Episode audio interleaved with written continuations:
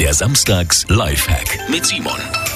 Wir brauchen einen Schwamm und einen Magneten. Den Schwamm einmal bitte in der Mitte durchschneiden oder Sie nehmen zwei Schwämme, das geht natürlich auch. Auf jeden Fall mit einem Messer seitlich einen kleinen Schlitz in den Schwamm schneiden und da das eine Teil vom Magneten reinschieben und in den anderen Schwamm oder das andere Schwammteil den anderen Teil vom Magneten reinstecken. Und jetzt einfach einen Schwamm in das Gefäß und den anderen von außen auf gleicher Höhe anbringen und durch den Magnet lässt sich jetzt das Schwammteil im Glas oder der Vase super verschieben wird alles sauber und trocken. Simon Samstags Lifehack. Jede Woche gibt's einen neuen.